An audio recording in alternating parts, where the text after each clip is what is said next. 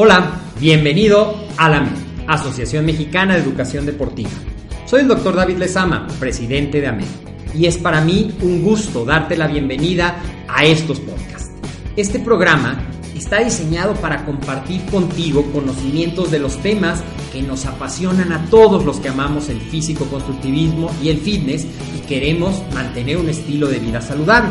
Hablaremos entonces de entrenamiento, de nutrición, de suplementación, de farmacología y de un tema que cada vez toma más importancia, el marketing deportivo digital. Tendremos como invitados una gran variedad de opiniones y profesiones, entrenadores, nutriólogos, profesores de AMED, químicos farmacobiólogos, médicos, preparadores físicos y desde luego deportistas. Sus historias, consejos y testimonios te ayudarán a aumentar tus conocimientos y desde luego también tu número de entrenos de clientes, haciendo más exitosa y profesional tu profesión de entrenamiento deportivo. También aprenderás técnicas más eficaces del marketing que te ayudarán a monetizar esta profesión. Si quieres saber más de nosotros, visítanos en la casa virtual de la familia Med, www.amedweb.com. Hola amigos, ¿qué tal? Nos encontramos en las instalaciones de AMED. Está con nosotros el invitado de hoy, que es una persona ya muy conocida aquí en AMED. Él es, es un colega de aquí de, AMED, una persona que, que se encarga de, impartir cursos y diplomados en AMED, eh, ya conocido por muchos de ustedes que nos siguen. Y hoy está con nosotros de nuevo para hablarnos sobre un tema realmente muy eh, simple, puede parecer un tema muy simple o muy este muy popular, algo de lo que se habla mucho por todos lados, pero aquí lo vamos a hablar desde un punto de vista eh, pues científico, que al final del día es lo que, lo que pretende la MED, este, brindar la mejor información posible con base en conocimientos que se manejan aquí en la MED, en nuestros cursos y con nuestros ponentes, como lo es el licenciado Roberto Muñoz. Hola Roberto, ¿cómo estás? Hola, ¿qué tal? Gracias, Toño, por invitarme de nuevo a tu espacio. Bueno, muchas gracias eh, a ti por estar con nosotros, por hablarnos otra vez de, uno de los tantos y miles de temas que hay que hablar dentro de la nutrición, la nutrición deportiva, el ejercicio, el fitness, el físico-constructivismo. Hoy vamos a hablar de, de, un tema que tiene cabida en todas esas áreas que estoy mencionando. Y lo que queremos hablar el día de hoy es cómo conseguir un cuerpo atlético. Lo que todos están buscando de una u otra forma, hasta aquellos que no lo han pensado, pero que lo desean en su interior, eh, pues es, es, una pregunta muy... Pues que, que, todos nos hacemos en algún punto y muchas personas las hacen y es, y es para lo que trabajan en su vida o es a lo que se dedican o es lo que quieren empezar a lograr. ¿Cómo conseguir un cuerpo atlético? Ese va a ser el tema de hoy y, y para eso está Roberto con nosotros, que él es especialista en entrenamiento en físico-constructivismo, es licenciado en nutrición, eh, especialista en nutrición deportiva y pues nos va a hablar de, de, todos los aspectos que, que, nos llevan a conseguir un cuerpo atlético. Entonces, Roberto, me gustaría empezar con una pregunta, la pregunta más básica, la pregunta con la que vamos a empezar el podcast. ¿Qué es un cuerpo atlético?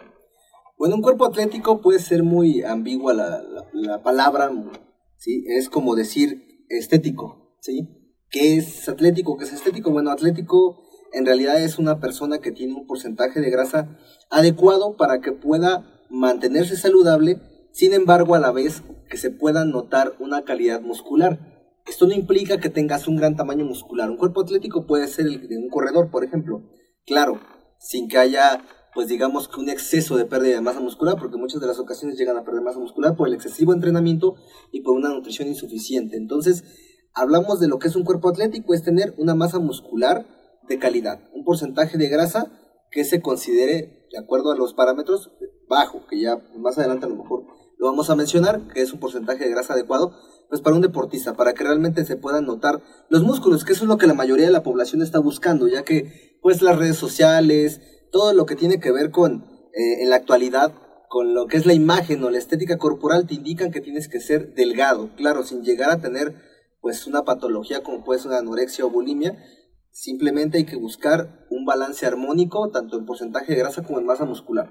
Básicamente eso sería un cuerpo atlético. Sí, como tú lo dices, eh, pues es, un, es un, eh, una pregunta muy, muy abierta, ¿no? Muy, muy subjetiva, como se suele decir, porque lo que es un cuerpo atlético para ciertas personas, tal vez no lo es para otras, pero aquí lo vamos a platicar, eh, eh, vamos a tratar de platicarlo dentro de, de, cada círculo, o sea, ¿qué, ¿qué, es el cuerpo atlético aquí, qué es el cuerpo atlético acá, o en términos generales, como dice Roberto, ¿qué es el cuerpo atlético tomando en cuenta la salud? O Roberto está siendo muy específico, vamos a hablar de, de masa muscular y de porcentajes de grasa, que es en eso en lo que nos vamos a basar, no en si se ve bonito o no, no en si se ve padre o no, no en si tiene muchos músculos o tiene muy poca grasa, no, nos vamos a basar en, eh, eh, por como te entiendo Roberto, en, en lo saludable para poder determinar entonces que sí es un cuerpo atlético independientemente de los fines, ¿no?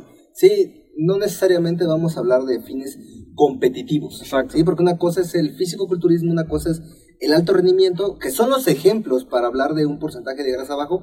Sin embargo, pues la mayoría de las personas lo hacen de manera recreativa, no tanto por fines competitivos. Sí, lo que no queremos es que la gente, o bueno, ustedes que nos escuchan y que nos ven, eh, pues eh, sean de aquellos que se dejan llevar por, por la imagen del fisicoculturista o de la fisicoculturista o de, del chavo o de la chava fitness. O sea, sí tienen, son personas con muy buenos cuerpos, cuerpos muy atractivos, pero como tú dices, no necesariamente eso es lo que vamos a considerar un cuerpo atlético.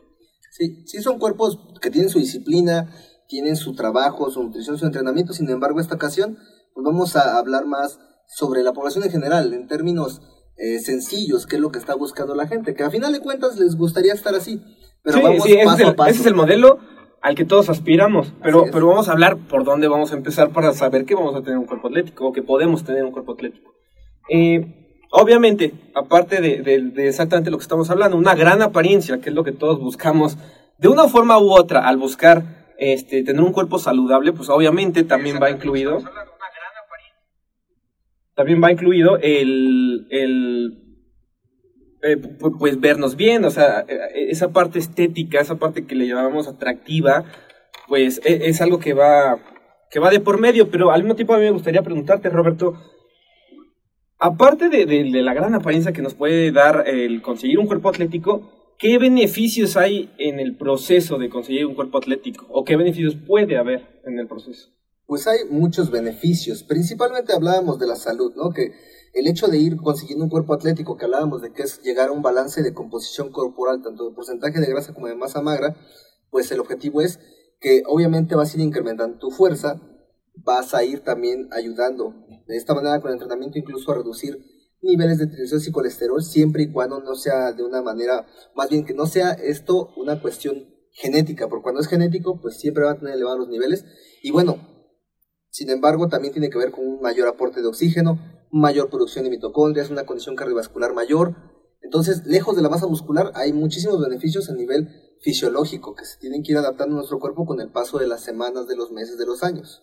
Aquí es esa, ese, ese famoso pleito entre, entre fisicoculturistas y pues, personas de otros deportes o personas en general que los critican mucho de, sí, tienes un cuerpazo, tienes mucho músculo, no tienes nada de grasa, pero no tienes buenas capacidades físicas.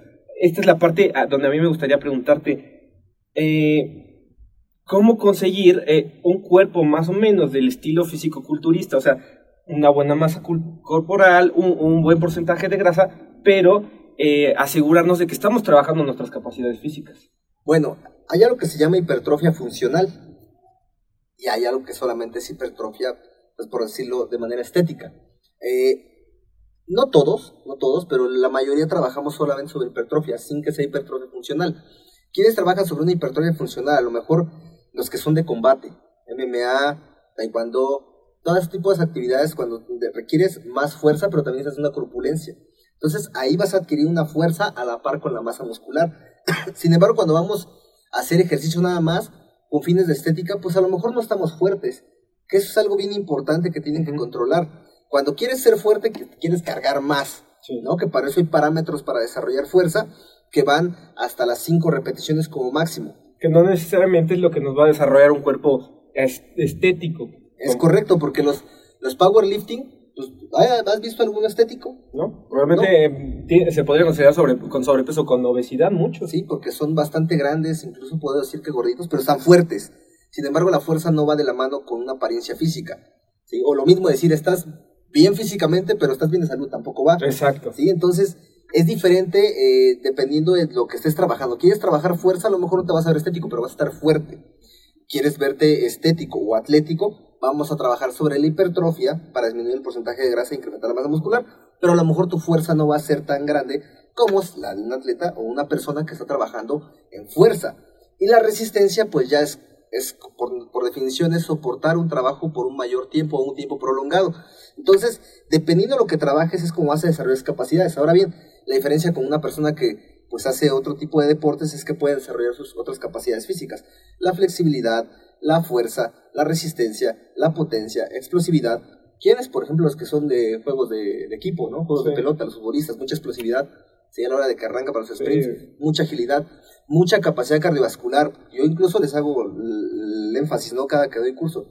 Pues sí, yo a lo veces me canso de subir las escaleras porque no trabajo mucho la capacidad aeróbica, porque mi objetivo es sobre hipertrofia. Sin embargo, es importante trabajar la capacidad aeróbica porque tiene que ver con tu salud cardiovascular. Entonces, la importancia de esto es que trabajemos lo más completo posible. Realmente por eso hay fases, hay temporadas, hay ciclos, microciclos, mesociclos, donde se tienen que temporalizar todo conforme se va a trabajar durante el año. Claro, esto es cuando son fines competitivos. Cuando estamos en el gimnasio, pues regularmente llegas, te ponen tu rutina y igual y te preguntan. Igual y el entrenador no tiene ni idea de cómo trabajar las capacidades físicas. O no te pregunta para Exacto. y te va a poner lo que él considera para que estés a gusto ahí. Para que medio te entretengas. Así es. Y, y, y, eso específicamente es algo que te gusta, me gustaría preguntarte ahorita. Para la persona, eh, para la persona que, que, que, se empieza a interesar en conseguir un cuerpo atlético, que quiere verse bien, que, que quiere, o sea, no aspira a, a verse como un físico-culturista,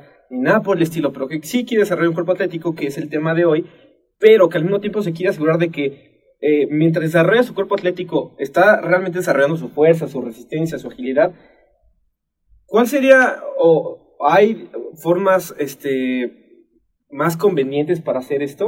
O sea, lo que yo te estoy entendiendo ahorita es que hacer ciclos, hacer ciclos donde se trabaje tal, la fuerza, donde se trabaje la resistencia, pero, eh, ¿cómo, se, ¿cómo sería traducir esto a la persona que nos escucha? O sea, ¿cómo consigo un cuerpo atlético mientras también trabajas tus capacidades físicas? Bueno, el hecho de hacer entrenamiento contra resistencia, pues nos va a limitar a lo mejor a hacer algunas eh, capacidades, a desarrollar algunas capacidades. Puedes ganar fuerza, resistencia, a lo mejor puedes trabajar explosividad, pero bueno, la explosividad va a ser enfocado si haces otro deporte. Habría que ver, habría que, eh, tenían que preguntarse ustedes cuando van a entrenar, si solamente van al gimnasio para tener un cuerpo estético o atlético, o bien buscan desarrollar capacidades físicas, que es algo distinto. O buscan todo. O buscan todo. O buscan todo. Que, sí, que la mayoría de las ¿eh? personas, seamos honestos, casi, casi todos quieren todo, el cuerpazo, y quieren también estar súper fuertes, súper atléticos. Eso es a lo que me refiero. ¿Hay una manera realmente de lograr eso? Sí, sí se puede, pues ahí están los atletas de alto rendimiento, lo pueden hacer. Obviamente requieren entrenar de diferentes, diferentes este, temporadas cada, cada capacidad. Si resistencia, pues estamos hablando de soportar mayor tiempo o un tiempo prolongado esa carga. Entonces, pues vamos a trabajar a lo mejor esa parte que la gente escucha de que tienes que trabajar muchas repeticiones, poco peso para marcar, no es realidad 100%. Solamente es el hecho de que tienes que trabajar con un peso menor para hacer resistencia. Vas a sacar la mayor cantidad de repeticiones, que pueden ser 20, 15 repeticiones, por ejemplo, y ahí vas a estar trabajando sobre resistencia para tener fuerza también esta resistencia. Para lograr la hipertrofia necesita resistencia y fuerza. Entonces, tienes que empezar con, por ejemplo, cuando una persona llega al gimnasio, ¿qué es lo primero que le van a poner a hacer? Pues primero van a empezar a trabajar su coordinación. Como se debería hacer, claro. Eso es lo importante, la coordinación. Que, que, eso se hiciera adecuadamente, primero ver sus capacidades físicas, ¿no? Evaluar. Se tiene que evaluar primero cómo está la persona cuando llega al gimnasio, empezar a trabajar con la coordinación, que eso es lo debieron de trabajar desde pequeños, pero nada sabemos que no nos fue muy bien, ¿no? Educación física, entonces no trabajaron bien con esa parte. Y empezar a, a, desarrollar también autoconfianza, porque también está la parte psicológica, uno llega al gimnasio. Pues uno piensa que en el gimnasio van a estar todos los musculosos de, de, te van a rechazar. A veces sucede, pero no siempre, ¿no? Entonces la gente también tiene que tener autoconfianza, el entrenador también es, más que nada es eso, motivar, es el coach y bueno, eh, la coordinación, desde ahí empiezas a generar una resistencia para que de ahí puedas irte al siguiente paso que puede ser la hipertrofia. A lo mejor haces unos dos meses de hipertrofia, tres meses, y te vas a realizar fuerza, ¿sí? y después de fuerza, que no puede ser mucho tiempo por el desgaste de las articulaciones, pues te vuelves a regresar hipertrofia, después hacer resistencia. No puedes pasarte todo el año un solo rango porque no va a pasar nada. Si te la vas a pasar solo de hipertrofia, tampoco es como 100% lo ideal. Aunque hay gente que se la pasa en hipertrofia y tiene resultados, sí también. Lo ideal es complementar todo. Hablamos de desarrollar varias capacidades. Ahora, la flexibilidad es bien importante también porque a veces nos lesionamos porque no tenemos una flexibilidad adecuada, no hacemos el calentamiento adecuado, entonces a la hora de hacer los movimientos, por ejemplo, un ejercicio tan común que es el de Cristos, pues si no calientas bien, si no tienes la flexibilidad adecuada, pues obviamente tus tendones o ligamentos están tensos y a la hora de que tú haces esa apertura, a lo mejor pasas, sobrepasas el ángulo normal y te vas a, lesionar. Entonces es bien importante también trabajar la flexibilidad.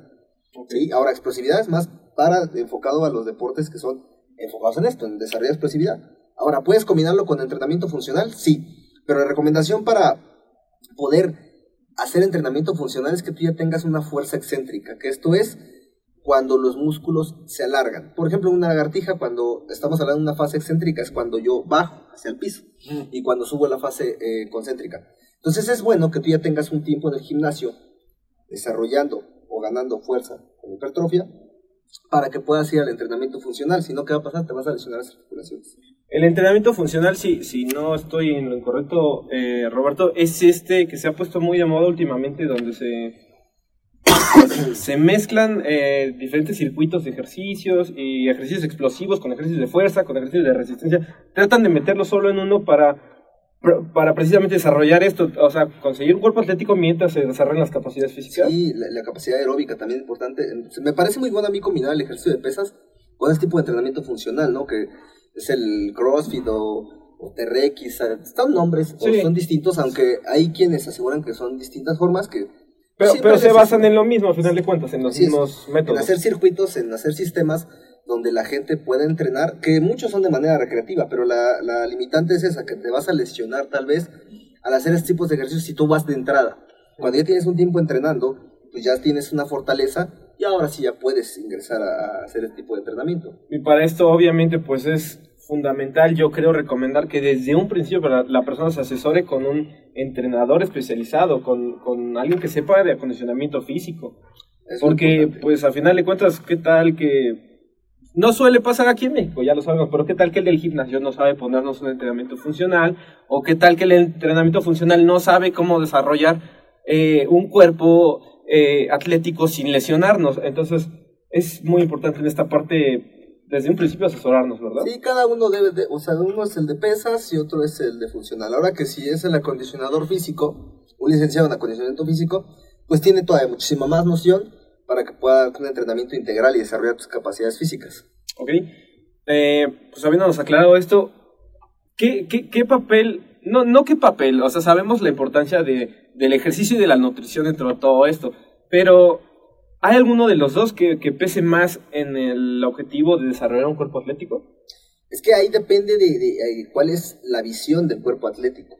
Porque hay gente que quisiera verse grande muscularmente, sin embargo, en la actualidad, pues todos quieren verse marcaditos, nadie se quiere poner grandote, que eso está súper bien. Qué bueno que no quieren ponerse grandotes, nada marcaditos. Entonces, pues se van más sobre el entrenamiento funcional. Sin embargo, ya les comentaba, tiene que haber una base que tenga una fuerza para que puedan tolerar entrenamiento funcional, si no, se van a lesionar. Entonces, ¿qué caso tiene? La recomendación es primero haces pesas, a lo mejor después te vas a funcionar. Si tú quieres entrar de primero a funcional, puede, ver que puede ser que te lesiones. Y también el gimnasio te puede lesionar. Pero corres más riesgo porque no estás entrenado. Y ahí como es la clase grupal, generalmente no, te van a estar un algo personalizado. Ese es el punto. Entonces, ¿quieres desarrollar más capacidad aeróbica? Pues vas a combinar cardiovascular con el ejercicio con pesas. ¿Sí? Porque siempre se ha manejado que el cardiovascular a fuerza es para la quema de grasa. Eh, al final de cuentas la persona va a bajar de peso o va a perder grasa con un déficit energético entre la nutrición y el entrenamiento no necesariamente que te estés matando horas en cardio. Más que nada es por la capacidad aeróbica.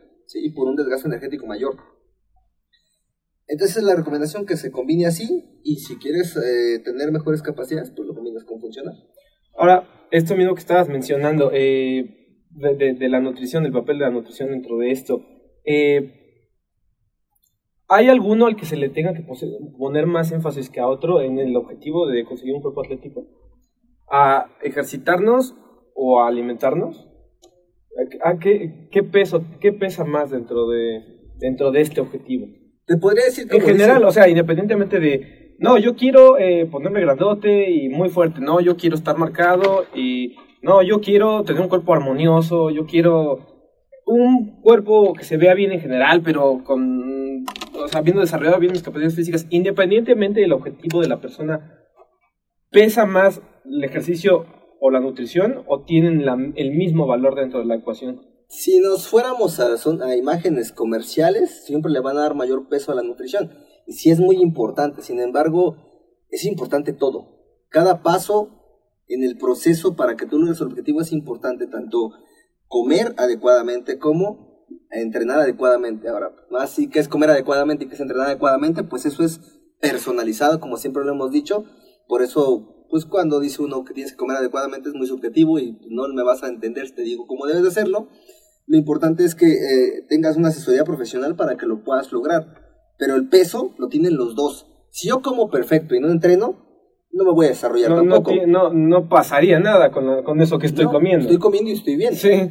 Además, tiene que ser equiparable la nutrición con la cantidad de entrenamiento. Si entrenas tres horas, entrenas una hora, tiene que ver eso la modificación de la nutrición. Eh, ahora, si entreno y no hago nutrición, como siempre lo hemos dicho, no, va a pasar nada, a lo mejor va a pasar muy poco al principio, después llega un estancamiento. Entonces, las dos partes son, son muy son importantes. igual de importantes. Entonces, tú estarías de acuerdo, o, más bien no estarías de acuerdo en, en las personas del medio del fitness, del fisicoconstructivismo y del deporte y la salud en general, que le otorgan ciertos porcentajes a cada uno. No, la nutrición es un 80% y el entrenamiento es 20%. O, o unos que dicen, no, es 50-50. O, ¿Tú te irías de acuerdo con esos porcentajes o, o, nada que ver? O sea, los dos son igual importantes. Son los dos importantes, sin embargo, decir eh, porcentajes específicos es muy aventurado.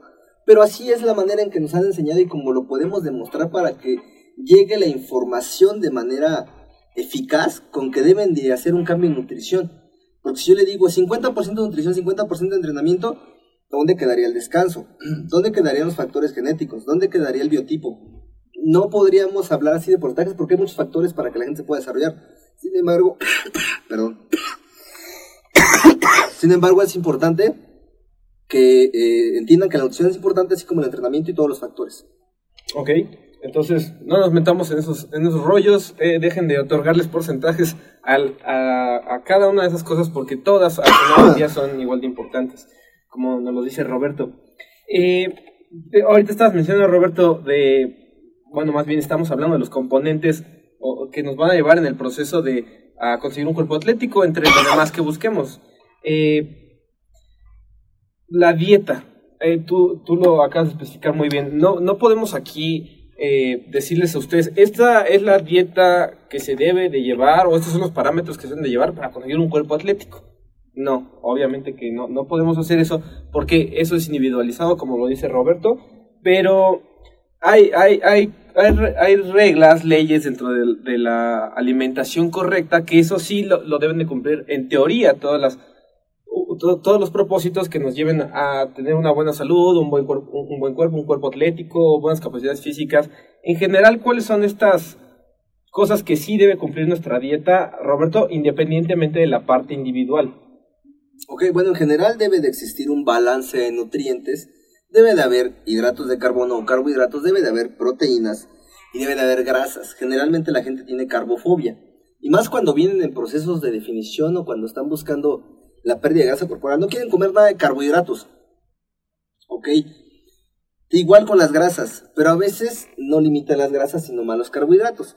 Eh, en realidad, eh, para el deporte de, de, levantamiento de pesas, la hipertrofia muscular o un deporte de alto rendimiento, si no hay carbohidratos no va a haber una eficiencia, no va a haber suficiente energía para que yo pueda realizar los esfuerzos que requiero para que yo pueda lograr las repeticiones dentro de mi objetivo, ya sea hipertrofia o fuerza, principalmente. Cuando trabajo bajo resistencia, pues como voy a estar entrenando bajo poco peso, pues a lo mejor el hecho de que yo tenga pocos carbohidratos no me va a afectar tanto.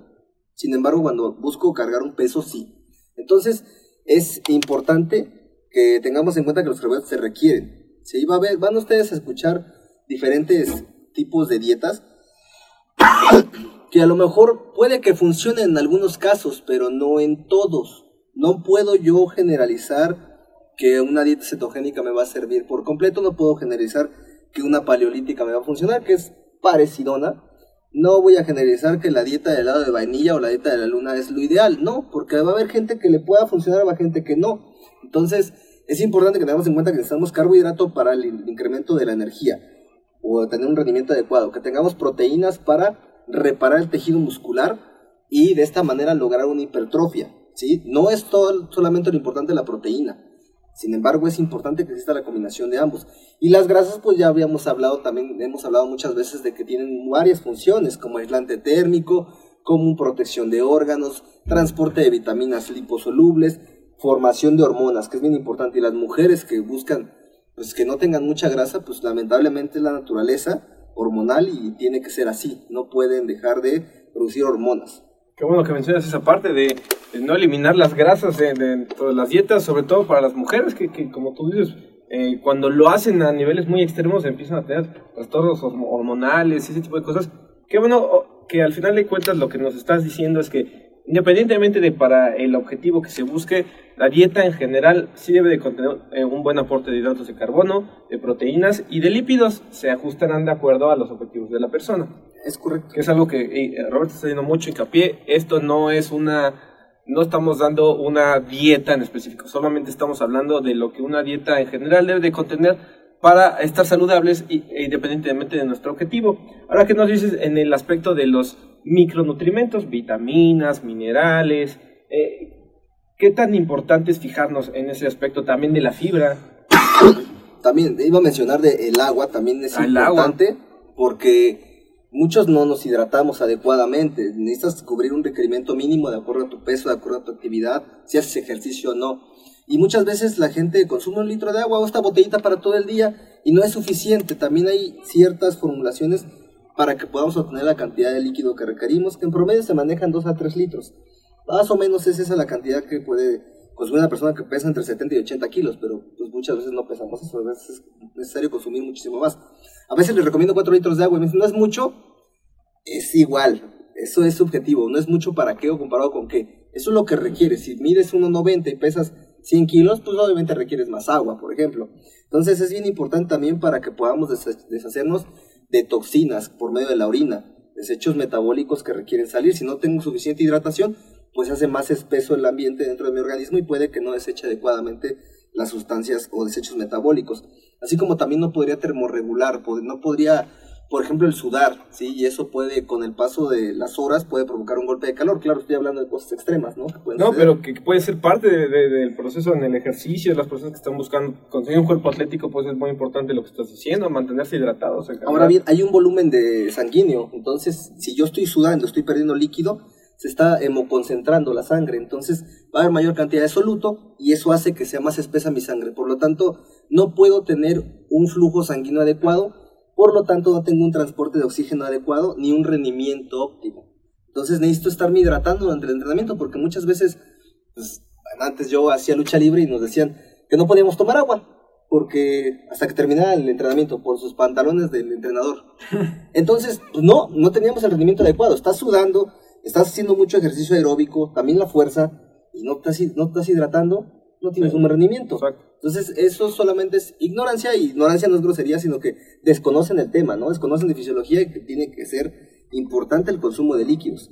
Me decías de la fibra, también es importante para que tenga un buen tránsito gastrointestinal, además de que absorbe glucosa, el colesterol, y esto también me ayuda a evitar estreñimiento. Sí, porque las personas, o sea, yo conozco muchas personas que tienen cuerpos atléticos, que desarrollan sus capacidades físicas muy bien, que, que, tú podrías apostar a que están muy sanos, se alimentan muy bien porque se fijan muy bien en sus buenas fuentes de proteínas, hidratos de carbono, todo está bien estructurada su dieta, pero la fibra se olvidan completamente de ella, empiezan a tener estreñimiento, problemas gastrointestinales, entonces, a final de cuentas, cada pieza, como decía Roberto, es importante porque si desde ahí estamos mal, entonces eso va a entorpecer nuestra nutrición. De hecho, cuando se hacen dietas hiperproteicas, es decir, bajas en carbohidratos, puede ser que haya estreñimiento. Habría que suplementar. Sí, es muy famoso que suceda. planta o la fibra para que podamos eh, tener un buen tránsito. Ahí, en este caso, la suplementación, pues sí, no estoy teniendo la puerta adecuada con la alimentación porque a lo mejor ya hablando de un competidor, que quedamos que no íbamos a hablar de eso, pero ponemos de ejemplo. Si la persona va a hacer esto y va a hacer una dieta baja en carbohidratos, bueno, puede ser que esté, se estriña, entonces podemos suplementarlo con fibra. Ahora me decías de los micronutrientes. Generalmente eh, se, nos inculca, ¿no? Que puede haber una hipervitaminosis, ¿no? ¿Estás de acuerdo que siempre se nos ha dicho eso? Sin embargo, actualmente con la eh, falta de, de, que las tierras no son tan fértiles, ya la nutrición ya no es 100% completa. Eh, eso es lo que nos han inculcado. Sin embargo, hace, ya tienen menos nutrientes porque ya están los transgénicos, ya existe una deficiencia con las cosechas. Entonces, es bueno suplementarnos con micronutrientes para complementar la nutrición. Ya que no estamos eh, cumpliendo 100%. Es más, yo veo más difícil que exista una deficiencia de micronutrientes, es decir, vitaminas y minerales, a que yo tenga un exceso. ¿Sí? Las que podríamos preocuparnos un poquito más serían de, perdón, en las vitaminas liposolubles, vitamina A, vitamina D, vitamina E, vitamina K. Esas a lo mejor sí, porque son liposolubles, se pueden almacenar en el organismo. Sin embargo, las hidrosolubles pues se orinan.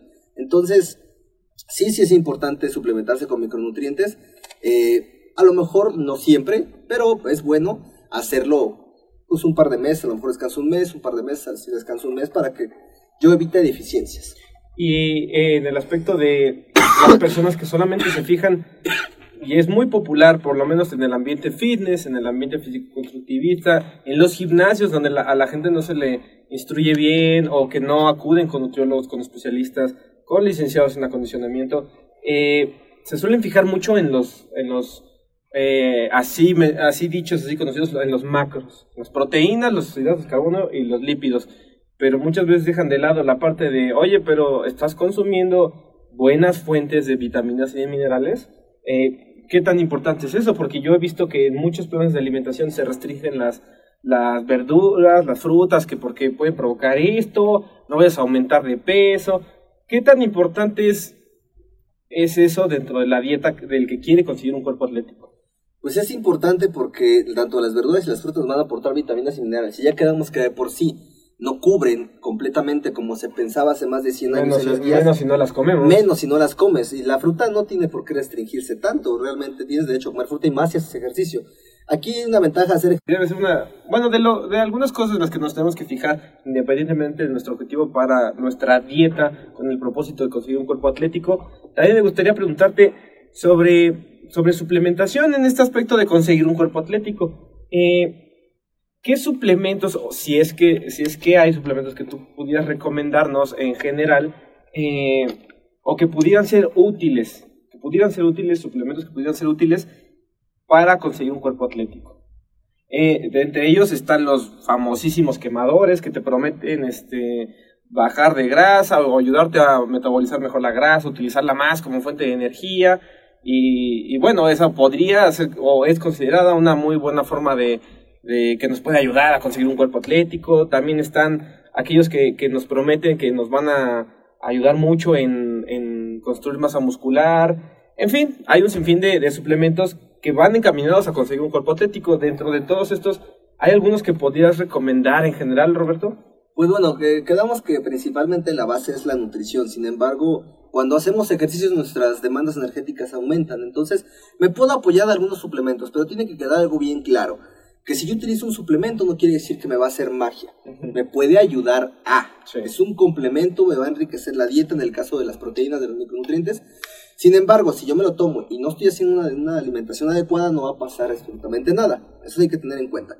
Hablando de los termogénicos, sí, sí podemos utilizar algún termogénico, que la base de esto es la cafeína. Guaraná, que contiene 22% de cafeína, dependiendo la, la cantidad que le pongan. Eh, algunos termogénicos traen efedra. La efedra está prohibida en México. Entonces, de preferencia, no efedra, porque pues en lo personal a mí me afectó el sistema nervioso por utilizar más de un año sin descanso y en dosis excesivas suplementos con efedra. Entonces, no les recomiendo que abusen de los termogénicos con efedra como estas arañas negras, etcétera. Ustedes saben cuáles son estos suplementos.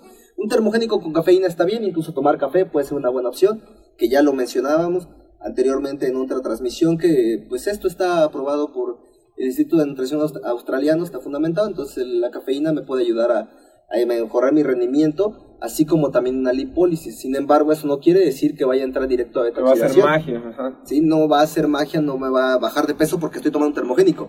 No, me ayuda. Además de que la cafeína va a liberar catecolaminas, que son adrenalina, noradrenalina y dopamina, que esto además aumenta mi frecuencia cardíaca y hay un aumento del metabolismo. Entonces, de esta manera, también mi eh, temperatura corporal aumenta. También hay un desgaste mínimo, pero existe. Entonces, sí me puede ayudar. Pero es importante que yo tenga un plan de alimentación. Que tenga todo lo demás ya, ya bien adecuado. Así es, en cuanto a proteínas, por ejemplo. Una proteína, pues, si tú me puedes cubrir las comidas eh, completas, ya sean 3, 5, 10, 20, las que quieras, a lo mejor no necesitas la proteína, pero sin embargo, por los tiempos acelerados y porque a veces pues no te da tiempo de masticar, pues a lo mejor está bien que en algún snack o colación puedas meter una toma de proteína, a lo mejor la combinas con almendras, con alguna fruta, es una excelente opción, no existe el por qué no utilizar proteína. Sin embargo, tampoco es una regla, ¿no? Se tiene que utilizar, claro, cuando lo requerimos, que generalmente lo vamos a requerir porque pues, a mí en lo personal me ayuda mucho que en la noche ya llego bastante cansado de un día largo de labores la verdad es que ya no quiero llegar a hacer nada. ya llego, me preparo el batido de proteína, me lo tomo y a dormir, ¿no? Entonces sí se puede utilizar. Em, varios otros suplementos que se pueden utilizar para mejorar el, la salud, tanto mi rendimiento como también los micronutrientes, ya hemos hablado de esto, son fundamentales para mantener una buena salud, evitar el envejecimiento celular que si no tenemos envejecimiento celular, pues obviamente se traduce a enfermedades crónico-degenerativas. Entonces, por eso son importantes. Ok. Entonces, en sí, eh, pueden ayudarnos esto, algunos suplementos, como lo dice Roberto, eh, principalmente los que contienen cafeína, sin más alteradores del sistema nervioso, pues sí, sí, pueden ayudarnos en, mejorar la lipólisis, o sea, la, utilizar la grasa como energía, o nos menciona Roberto, el, el favorito para, para que nos ayude, nos ayude para, para propiciar el crecimiento muscular, eh, la proteína, entre otros, esos son eh, los principales, pero como lo dice Roberto, todo tiene que estar ya bien fundamentado, o sea, el ejercicio, nuestro plan de alimentación y todo esto obviamente siempre bajo la asesoría de un profesional. Hablamos de la, la lipólisis, la lipólisis solamente es una separación o degradación de ácidos grasos, no quiere decir que van a entrar directamente a utilización de energía tiene que haber una beta-oxidación, que esto también va a ser impulsado por el ejercicio. Entonces, principalmente el ejercicio aeróbico, por eso, si voy a tomar un suplemento, tengo que hacer ejercicio. ¿Sí? Ahora, los micronutrientes, esos no importa si no hacen ejercicio, se requieren aún así. Em, y pues lo, una parte que tú mencionas, pero que no me la iba a saltar, de nuevo quiero aclarar, la parte del descanso, ¿qué tan importante es el descanso dentro de todo este proceso?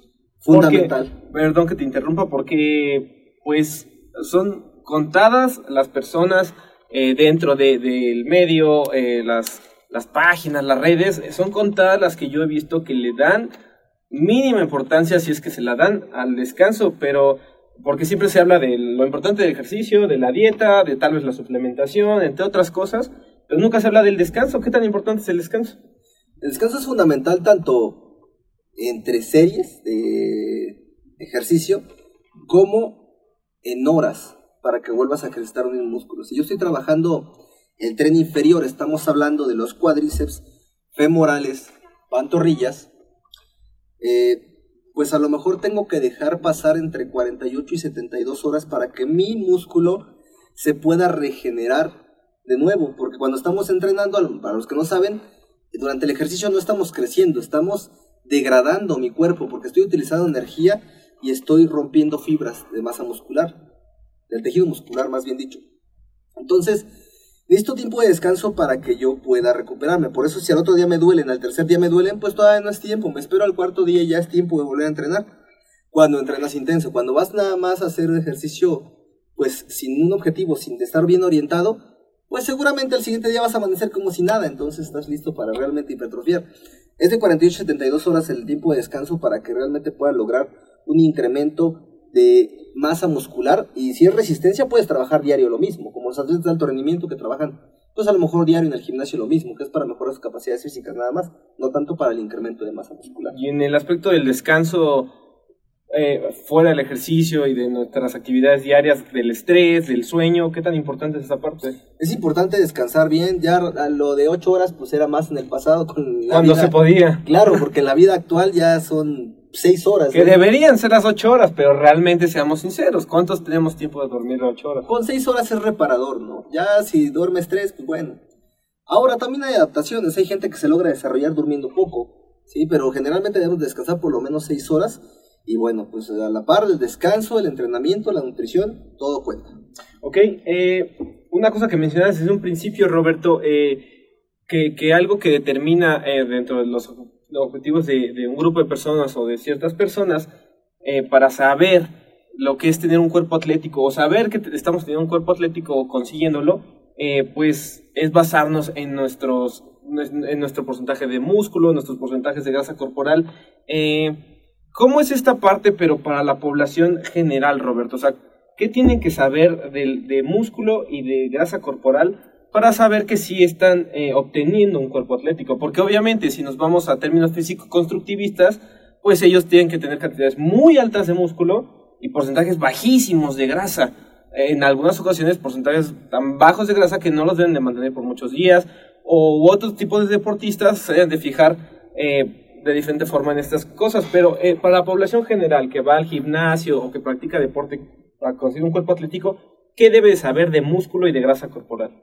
Sí, bueno, la masa muscular va a ser determinada de acuerdo a cada persona si es que hacen algún deporte en específico. Por ejemplo, una persona que hace maratón, por ejemplo, o hace triatlón, pues deben de estar por lo menos entre un 48 y un 50% de su masa muscular.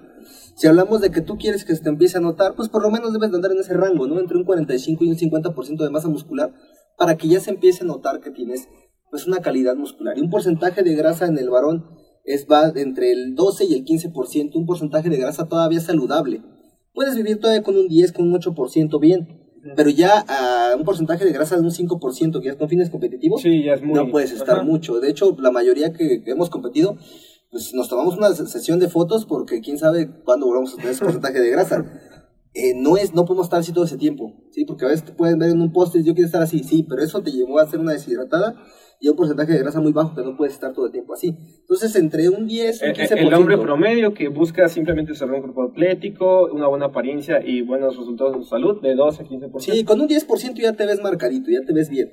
Una mujer es entre 18 y 22, obviamente. Todavía puede estar una mujer incluso en un 15 cuando ya se dedican mucho. Este sí es un tema importante, porque luego las mujeres se, se obsesionan con perder y perder grasa corporal. Entonces, es difícil. Eh, sí podrían pero no es saludable porque ellas se preparan para ser madres, entonces requieren estar formando hormonas y también pueden perder el periodo menstrual. No es lo más saludable llegar a un porcentaje de grasa tan bajo, solo que sea con fines competitivos. Eso es por una ¿Cuál es este porcentaje donde ya se debe de empezar a tener cuidado? Un 12% ya es un porcentaje de grasa bajo.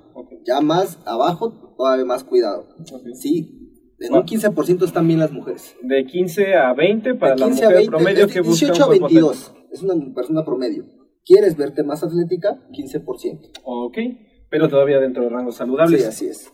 Ok, y eh, algunos tips extras que, nos, que le podrías dar más bien a la audiencia, pues a mí ya, ya notando, ¿no? Pero a la audiencia sobre, sobre la mentalidad que deben de tener y los objetivos que deben de tener cuando lo que quieren es un cuerpo atlético, consejos en general que les puedas dar, Roberto. Primero que nada es para que puedan nosotros que pues, nos llevamos asesores o que coachamos a la gente o que les damos una rutina, como le quieran llamar, para que nosotros podamos trabajar o pueda trabajar la persona que les va a asesorar al preparador, pues es importante que ustedes tengan bien, bien claro el objetivo, porque si ustedes vienen a ver qué pasa, no va a pasar nada.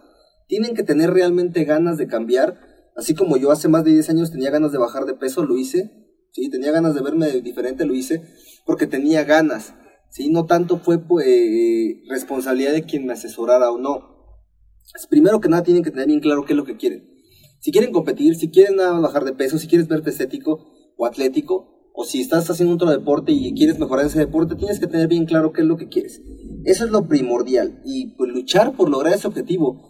Ah, la disciplina, pues es hacer lo que tenga que hacer cuando lo tenga que hacer, quiera o no. Porque a veces no tenemos ganas de entrenar, a veces no tenemos ganas de comer pero si tengo bien fuerte ese deseo y ese objetivo bien plantado, lo tengo que hacer. Entonces, Esa es mi, mi más grande recomendación que les puedo dar, porque eh, creo que eso lo vamos tratando cada vez, los temas, qué otra cosa les podemos eh, recomendar, pero eh, lo primordial es eso, que puedan tener un objetivo. Primero, pensar qué es lo que quieren, visualícenlo, ¿sí? imagínenselo para que lo puedan lograr. Yo les puedo contar una experiencia en el 2013 antes del Mister México, ya estaba yo muy cansado, muy cansado, deshidratado, ¿sí? con baja de carbohidratos, muy poca energía, muy mal, estaba en la elíptica y no me quedaba de otra que todo ese tiempo que estaba yo haciendo cardiovascular, visualizarme en la tarima, visualizarme en la tarima a donde iba hacia mi objetivo. Si yo no me veía así, yo no iba a acabar mi, mi rutina porque estaba muy cansado. Entonces, visualícense, todo se puede lograr y, es el, consejo que les doy es ese. Visualícenlo, planten bien su objetivo y luchen por ello. Es lo que les puedo comentar. Ok. Y en el aspecto, eh, Roberto, de que sí, obviamente siempre aquí en AMED, siempre, siempre, eh, antes que nada, siempre les vamos a recomendar, antes de, de, empezar cualquier cosa, ya sea en el aspecto de la nutrición, en, del deporte o en el de ambos, acudir con profesionales en, en el tema de nutriólogos, nutriólogos especializados en deporte, licenciados en acondicionamiento físico o preparadores certificados pero bueno, o sea, obviamente eso, eso ya va implícito en lo que nosotros les queremos transmitir aquí en la MED siempre. Pero para las personas que, que, que pues van empezando, no, no tanto aquellos que, que, que ya tienen, eh, que ya están muy sumergidos en el tema, pero a algunos sí les son útiles eh, ciertas recomendaciones que les damos en cuanto a preparación académica, a conocimientos, a empezar a aprender más sobre esto. Eh, ¿Qué les podrías decir en este aspecto? Pues bueno, eh tienen que seguirse preparando para que puedan tener los conocimientos sólidos. No es suficiente con practicarlo, hay que aprender a hacerlo de manera teórica también, porque el conocimiento fundamentado con la experiencia es una bomba. Si tú quieres ser entrenador, si tú quieres capacitarte, quieres crecer, tienes que capacitarte. Si no hay de otra.